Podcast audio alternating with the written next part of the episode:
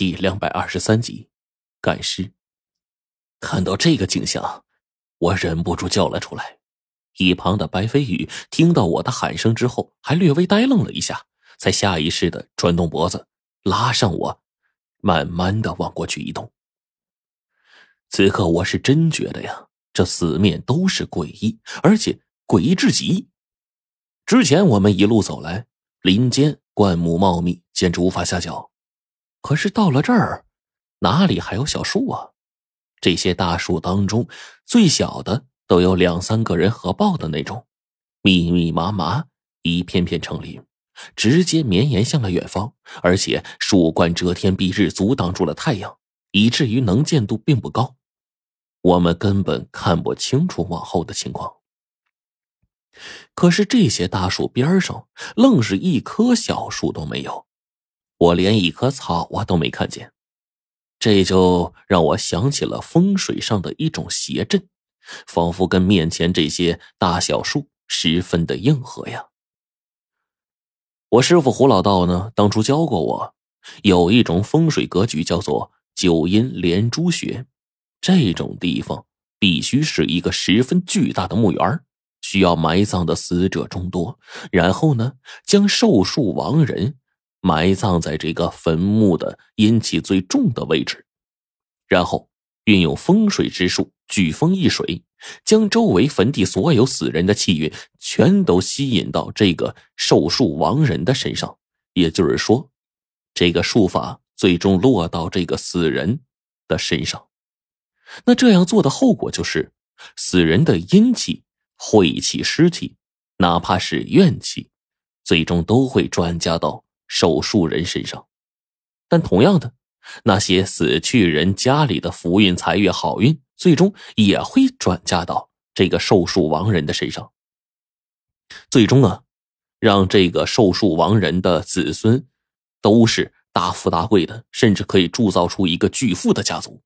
这便是改风易水的独到之处。而此刻呀，看着这些大树、小树。我忽然就想到这个问题了，这里的大树啊，简直大的出奇，小又小的离谱。如果仔细看的话，就会发现大树上几乎全都是那种树叶晶莹剔透、光泽鲜亮；小树上呢，光泽暗淡。越是靠近那些大树的树木，越是显得病殃殃的。我不由得上前看了几棵大树的脉络，最后。把眼睛重新的落到了那团团大树围住的最中间的位置，那里就是刚才令我惊叫的根源。只见这四周围跪满了佛像，当先位置跪着的三尊分别是阿弥陀佛、燃冬古佛和大日如来。仔细看这三尊佛像啊，栩栩如生。也不知道是什么石材做的，而且呢，坐落在这里的年代肯定是已经很久了。但是呢，并没有什么实质被风化的模样，就反倒是三尊佛呀跪在地上，然后呢，却偏偏翘着个脑袋，摆着一个怪异的姿势。在这三颗脑袋所对应的正前方的不远处，有一只漆黑如墨般的石头雕刻成的山羊。头上有犄角，可是这石羊明明只有对面三尊佛像的三分之一大。而最令人觉得诡异的是，这尊石羊竟然如此这般的蹲在地上，而那边三佛的石像呢，翘着头虔诚的跪拜。这就是我刚才说的佛拜羊。可怎么会是白羊呢？因为在那只白羊的不远处。有一块血红色字迹的碑，上面呢依稀可辨，字迹啊写的正是两个字“白羊”。啊，我今天算是知道白羊沟这地儿是咋来的了。只是面前这羊明明是黑的呀，怎么叫白羊呢？罗盘显示的位置呢是要一直往里走，那就必须穿过这儿。可我这会儿心跳突然加快，令我不敢动弹。我忽然打退堂鼓了，说。白叔，我觉得这不对呀，咱们这绕着走吧，这这这这绕着走到前面去。你看，白飞宇指着四周，这片大树林呢，究竟有多宽多远，我们搞不清。但是左右两面往前开阔的地方，大致可以看到一片片连绵的竹林，密密麻麻的树层，这些竹子缠着竹子。如果单纯的想要从竹林里面绕路的话，我真的不知道得绕多久才能成。可是眼前白程程他们与我们的距离已经不远了，倒不如拼上一拼。这个时候。我们下定决心，一步踏入前面的树林，只是往前几步，面前当即就黑下去了。我们呢，已经进入其中，被那些庞大树冠遮去了大半的光芒。白飞宇走在前面，快步穿行，我呢也一样。不知道为什么，竟然手心全都是汗，下意识的抄起了青铜剑，便跟上他了。我们一路快速的往前。眼见着已经越来越接近石阳了，这个时候吱吱吱的这种小碎声音传来，不知怎么的，原来脚下突然冒出来一只老鼠。这个老鼠浑身油光锃亮，筷子长短，体型如常。但是啊，这老鼠从地里冒出来，居然就站在白飞鱼脚下了，也不避开，也不害怕啊，反倒是瞪着溜圆的眼珠子瞅着我们。还开始磨牙，我们吓了一跳啊！这老鼠不怕人啊，也就算了，赖着不走也没什么。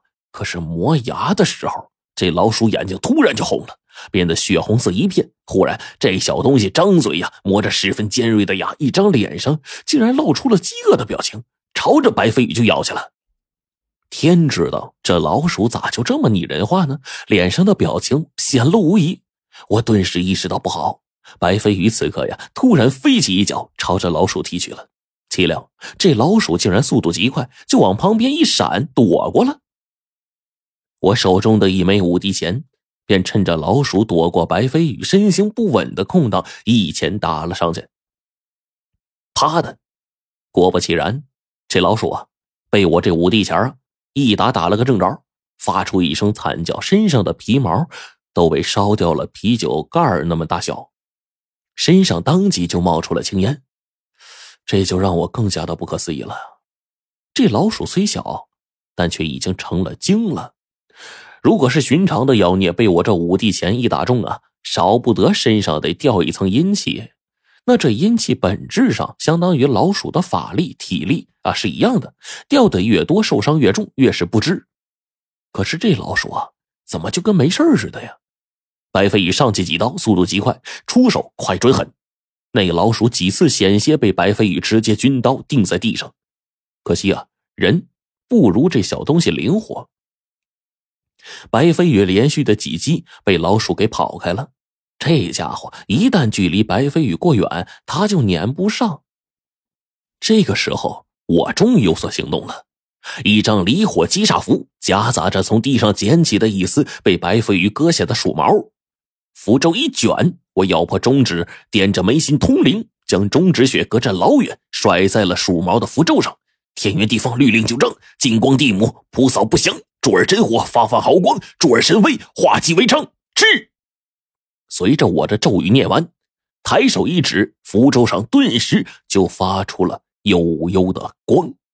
我顿时朝着东边猛吸了足足一大口气，胀得我自己肚子都装不下了。然后猛然的用力朝前一吹，大团的紫火化作了火苗，速度极快的朝着老鼠跑远的方向追去。这些火焰赫然钻入了地底，霎时间，那只老鼠又从地上跳了出来。不远处的几只老鼠呢，竟然也被烧了出来，吓得老鼠啊，赶紧就逃命。但是呢，紫火。追着刚才我们对付的那只老鼠就不放，那老鼠跑得再快，它也没有伏火快呀。再加上时而一阵阴风一吹，伏火蔓延而长，只一瞬间便追上去了，缠住老鼠，紫光迸射，噼里啪啦作响。顷刻间，紫火呀，就将老鼠烧的是惨叫连天，化作了一团死物，变成了灰烬。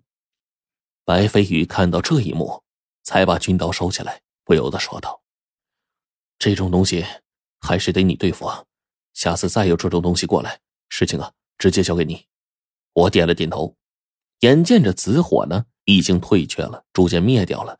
刚准备跟白飞宇一起走，可这个时候，背后的声音又响了。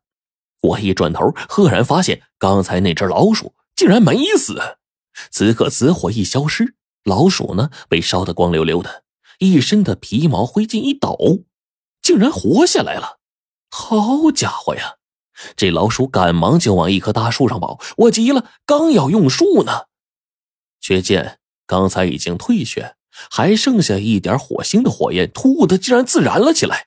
符火像是有灵似的，瞬间被激怒了。突然，那团火焰化为极大的一层，比刚才的速度还快，猛然覆盖过去。那只老鼠啊，还没来得及叫上两声呢，连带着整棵大树竟然被这离火击煞符的符火给包住了。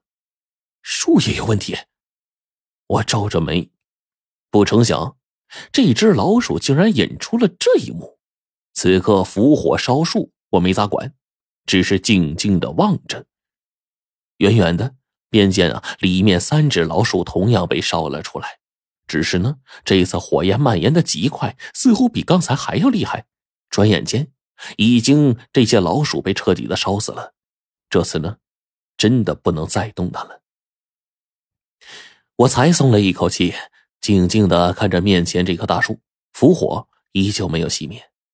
那些大树啊，被先前的火势蔓延，烧伤了树叶。要知道，这种伏火呢，对普通的人畜是无效的，专寻那些有阴晦气息的东西烧。这些伏火赫然是变作了一大团，将整团树给包围了。这大树上的枝叶、树干呢，以极快的速度被烧下去了一层。然而，就在这个时候，怪异的事儿就发生了。这株大树竟然开始动了，浑身颤抖，躯干竟然开始扭曲起来，逐渐的开始整个树身都颤动。好家伙呀，这大树还真是诡异呀！只是呢，好景不长，大树被烧得越来越颤抖，浑身上下一层黑雾弥漫。原本作威作福的紫火，顷刻间熄灭了。只留下了一棵被烧得略微有些焦黑的树矗立在那里。这个时候，我便感觉到一阵凉风袭来，竟然是生气。我眼见大树周围的落叶、四周的小树、翠竹开始垂下了枝头，速度极快。我猛然再一睁开眼睛，只见，一层层绿色的生气全都冲向了这棵受伤的大树。他果然是在汲取旁边的草木生气疗伤啊！我冷哼了一声，举起了青铜剑，对准了这棵大树庞大的枝干，直接来了一剑。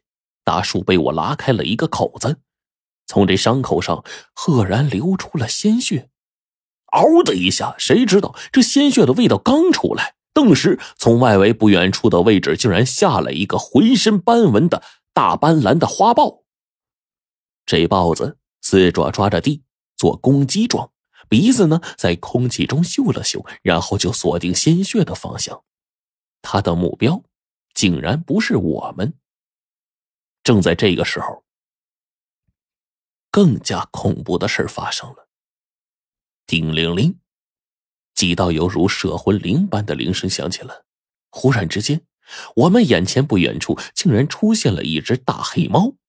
这黑猫脖子上挂着一个巨大的铜铃，足有拳头大小。这大黑猫啊，忽然间猛摇脖子，那铃声一响，便自远处忽然飞来两道黑影，距离花豹极远，却是一张嘴露出两颗外翻的獠牙。那花豹惨叫了一声，身上也不知怎么的就爆开一个伤口，一身的血液顷刻间就进了这尸体的口中。大黑猫仿佛是蔑视的看了我们一眼，抬起爪子一挥，看向了我们。